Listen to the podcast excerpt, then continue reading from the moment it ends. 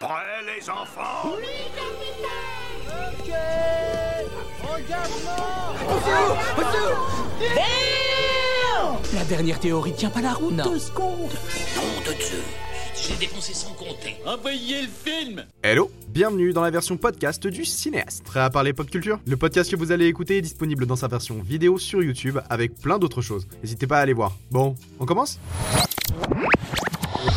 Moteur Bon, tout est prêt?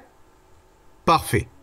2016. En plus de nous faire bouger sur un rythme jazzy, elle est en quelque sorte marquée par le temps. Avec des films et des séries en tout genre, les scénaristes ont donné leur maximum pour nous émouvoir au plus haut point. Cette année-là, on a eu le droit à une famille en or, à une gosse un peu flippante et à une démonstration de claquettes. Préparez-vous, la séance va bientôt commencer.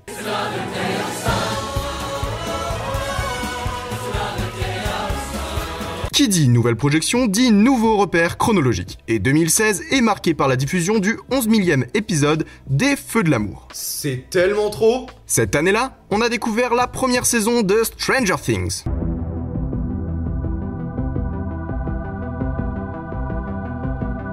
Mais aussi le Far West américain dans Westworld,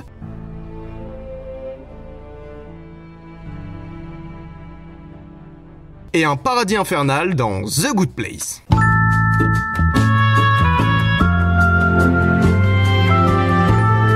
Et pour revenir rapidement dessus, on en était à la sixième saison de Game of Thrones, la quatrième saison de Viking et la 28e saison des Simpsons. Ça semble si loin. Mais cette année-là, on a découvert la merveilleuse série This Is Us.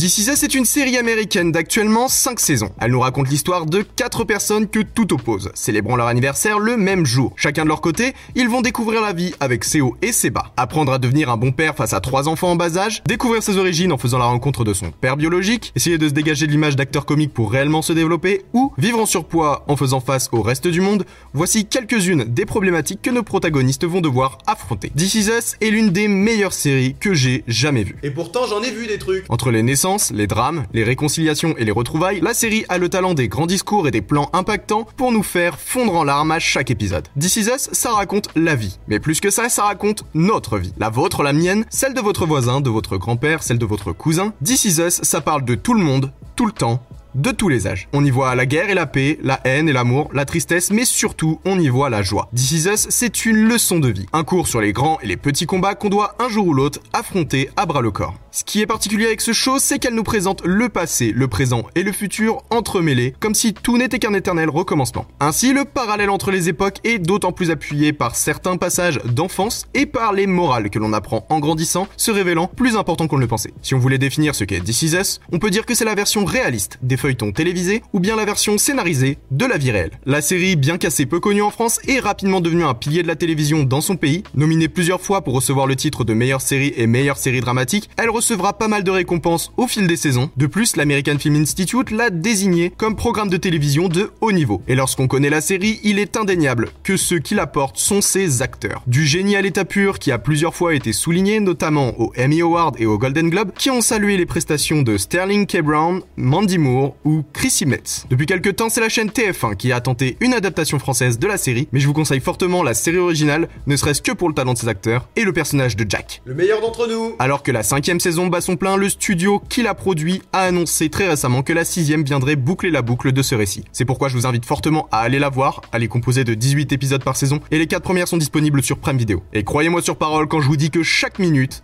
en vaut la peine. C'est exceptionnel 2016, c'est aussi le début de Lucifer.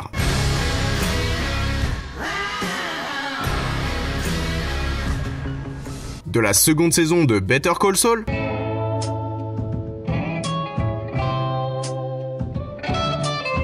Et on a vu Donald Glover, aka Childish Gambino, dans Atlanta.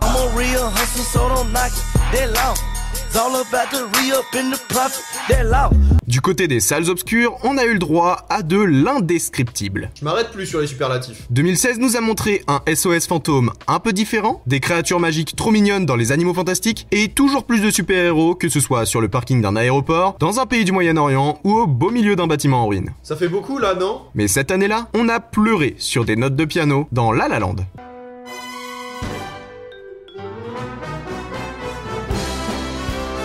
La La Land est une comédie musicale américaine réalisée par Damien Chazelle. Elle nous raconte l'histoire de Seb, jeune pianiste un peu à la ramasse, faisant la rencontre de Mia, actrice à en devenir en galère. Chacun vivant son rêve de grandeur dans son coin, ils vont peu à peu se rapprocher et tenter de s'élever l'un l'autre en se poussant à accomplir leurs objectifs respectifs, mais c'est en voulant se faire briller l'un l'autre qu'ils vont peu à peu s'éloigner. Le terme La La Land est utilisé dans le jargon américain pour faire référence à la cité des anges Los Angeles et à Hollywood. Elle désigne un rêve un peu fou déconnecté de la réalité. De la même manière que le rêve américain, le La La Land exprime une vision idéaliste des événements qui pousserait à l'accomplissement d'un objectif utopique. Ainsi, nos deux protagonistes essayaient à l'origine de vivre leur propre La La Land par eux-mêmes, sans pour autant se réellement donner les moyens d'y arriver. C'est en se rencontrant, en partageant leurs passions, leurs idées et en voulant montrer leurs capacités que chacun d'eux va emprunter une route menant à la réussite au péril de leur histoire. La La Land est une leçon sur la persévérance et l'envie de réussir. On y voit les doutes, les angoisses, la déception et la peur de l'échec. Mais on nous raconte aussi le mythe de la relation dite parfaite, qui pourrait bien se révéler être incompatible avec le La La Land. Le film est découpé en plusieurs chapitres et nous fait découvrir au fil des saisons Littéralement. l'évolution des carrières respectives des personnages et de leur vie privée. Ainsi, on nous donne une vision des événements sur toute une année avant de conclure notre récit par un épilogue éprouvant. La La Land est dans sa constitution un véritable hommage au genre de la comédie musicale. Que ce soit dans ses couleurs, ses plans ou dans l'esprit du film, on retrouve de nombreux points communs avec le cinéma de Jacques Demy, mais aussi avec des films comme Chantons sous la pluie ou Boogie Night. Les chorégraphies et la manière de filmer font aussi fortement référence au cinéma des années 30 et fait un clin d'œil à certains acteurs de l'époque, Fred Astaire notamment. Et en parlant de référence, c'est l'heure de notre point, les Simpsons ont la ref.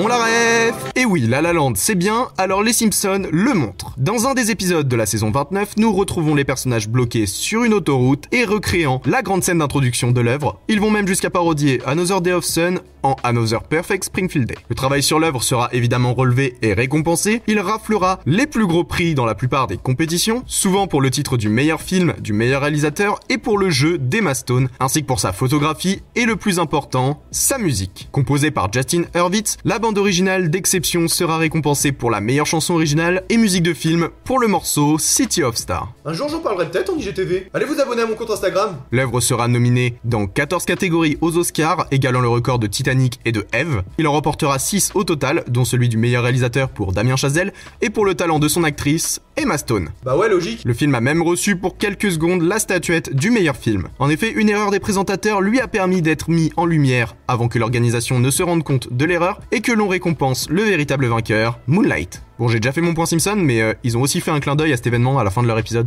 Désolé, cet épisode devait être une parodie de Moonlight, pas de La La Land. J'enchaîne rapidement avec la dernière statuette que je n'ai pas mentionnée, celle du meilleur acteur qui a été remis à Casey Affleck pour son rôle dans le merveilleux Manchester by the Sea. Bref, 2016 au cinéma, c'est aussi le retour de Sylvester Stallone en tant que Rocky Balboa dans Creed, celui de Ryan Reynolds dans le rôle de Deadpool, et on a découvert un spin-off racontant la véritable guerre des étoiles dans Rogue One, A Star Wars Story. Côté film d'animation, les studios Disney nous présentaient la très jeune Vaiana,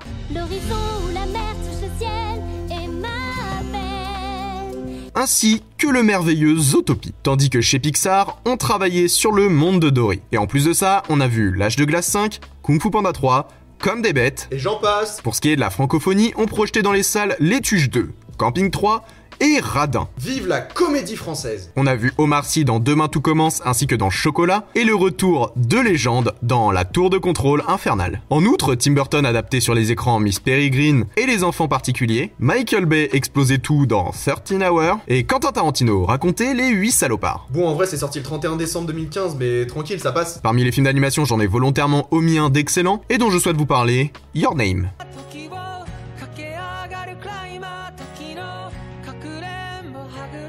Your Name, ou Kimi no Nawa dans son nom original, est un film d'animation japonais réalisé par Makoto Shinkai, adapté de son propre roman. Il nous raconte l'histoire de Mitsuha et Taki, deux étudiants japonais inconnus l'un de l'autre, qui se réveillent un matin dans le corps de l'autre. L'événement arrivant par intermittence, ils se retrouvent obligés de faire au mieux pour vivre leur vie respective, tout en essayant de communiquer ensemble. Ce film est extraordinaire, mais si j'ai choisi de vous en parler, c'est avant tout pour aborder le sujet des films d'animation japonais. Je vous parle souvent de ces films, notamment ceux des studios Ghibli, dans mon point film d'animation, mais j'estime qu'il peut être intéressant d'aborder le contexte en France. En réalité, le genre des animés au cinéma n'est pas aussi fructueux dans notre pays que ceux réalisés en Europe et en Amérique. Depuis l'apparition de ce genre, seulement trois films ont véritablement eu un succès en salle, Le Voyage de Chihiro, Le Château ambulant est le premier film Pokémon. La culture japonaise est arrivée en France il n'y a pas si longtemps. Les premiers animés étant diffusés dans l'émission Le Club Dorothée, il a fallu du temps pour que l'on retire l'image du programme pour ados de ces œuvres. Bien que les fans du genre se font de plus en plus nombreux, au cinéma le succès n'est pas souvent au rendez-vous. C'est pourquoi de nombreux films ne sont distribués que lors de programmations événementielles et dans une petite quantité de salles par des distributeurs indépendants. À l'exception de certains films de Miyazaki avec Disney. Et c'est malheureusement ce qui est arrivé chez nous à Your Name. Tandis que dans son pays d'origine, il atteignait des sommets avec plus d'un milliard de recettes en seulement 3 jours, il n'a pas marqué les grands distributeurs à l'international qui expriment rarement leur intérêt pour ce genre. Sorti en semaine de forte concurrence et en très peu de quantité, le film n'aura presque aucune chance de briller sur l'étoile. Pourtant, il s'agit là d'un véritable film d'exception, un travail visuellement magnifique, un scénario d'une pure beauté